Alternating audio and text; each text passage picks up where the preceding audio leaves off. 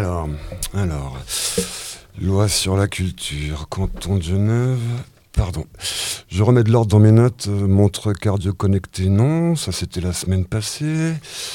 Adoption, euh, canton de Genève, loi sur la culture, 1996. Euh, la mise en œuvre de la politique culturelle est une tâche conjointe des communes et du canton, c'est pas ça.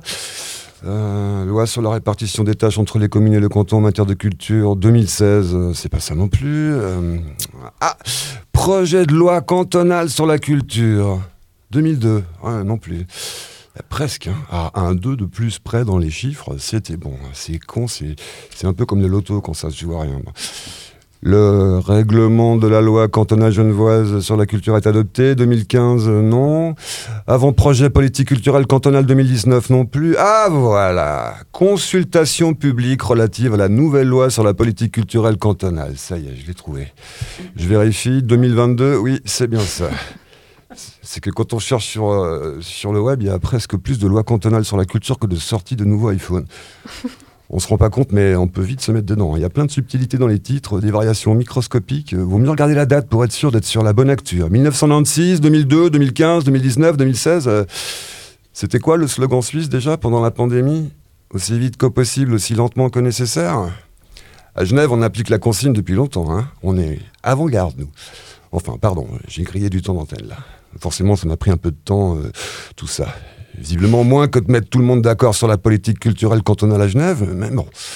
Enfin bon, bref. Elle est là, elle est à bout touchant, la toute nouvelle loi cantonale sur la culture. Il lui reste plus qu'à franchir la dernière ligne droite, la consultation. Vu le talent dont on est doté dans le coin pour trouver un consensus, euh, notre tempérament modéré en matière d'opinion, ça devrait enfin voir le bout de son chemin le temps que la consultation aboutisse, qu'elle soit soumise au Parlement, votée, puis le temps de la mise en application, tout ça, grosso modo, ça devrait nous amener en 2022 plus 3 ans, 2025, à la louche. Du coup, euh, ça devrait tomber à peu près pile poil à la fin des 3 ans qui restent pour éviter de se prendre le mur du réchauffement climatique. Enfin, presque. Hein. L'annonce de la fin du monde pendant 3 ans, c'était début avril. On vient de perdre un mois là. 2025. D'ici là, l'irréversibilité de la catastrophe climatique sera actée. Genre, euh, j'aimerais euh, aller skier cet hiver. Tu sais qu'il y a de la neige? Oh Bah va à Saint-Trope, sors ton string et mets-toi au ski nautique.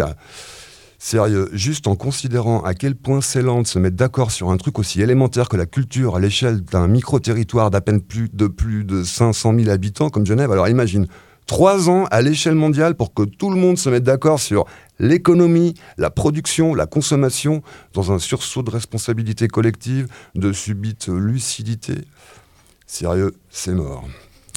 Il n'y a qu'à écouter pas plus tard qu'il y a 3-4 jours euh, le conseiller national, euh, comment il s'appelle déjà Philippe euh, Lanterne Rouge, là.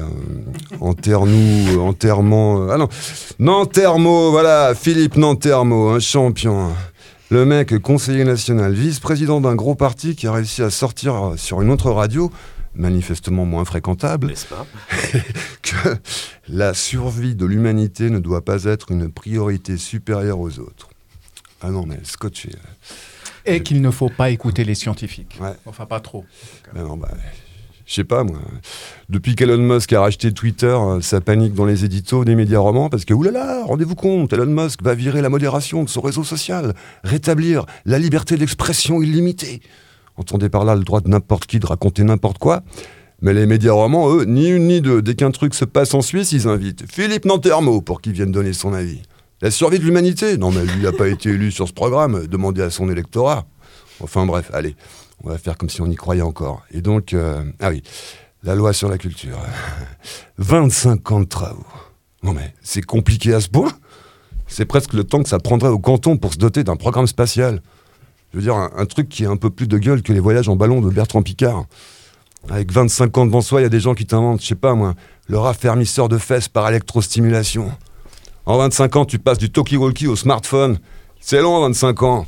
C'est le temps que ça prend pour une prime maladie de passer de 170 à 520 balles, merci Philippe Nantermo.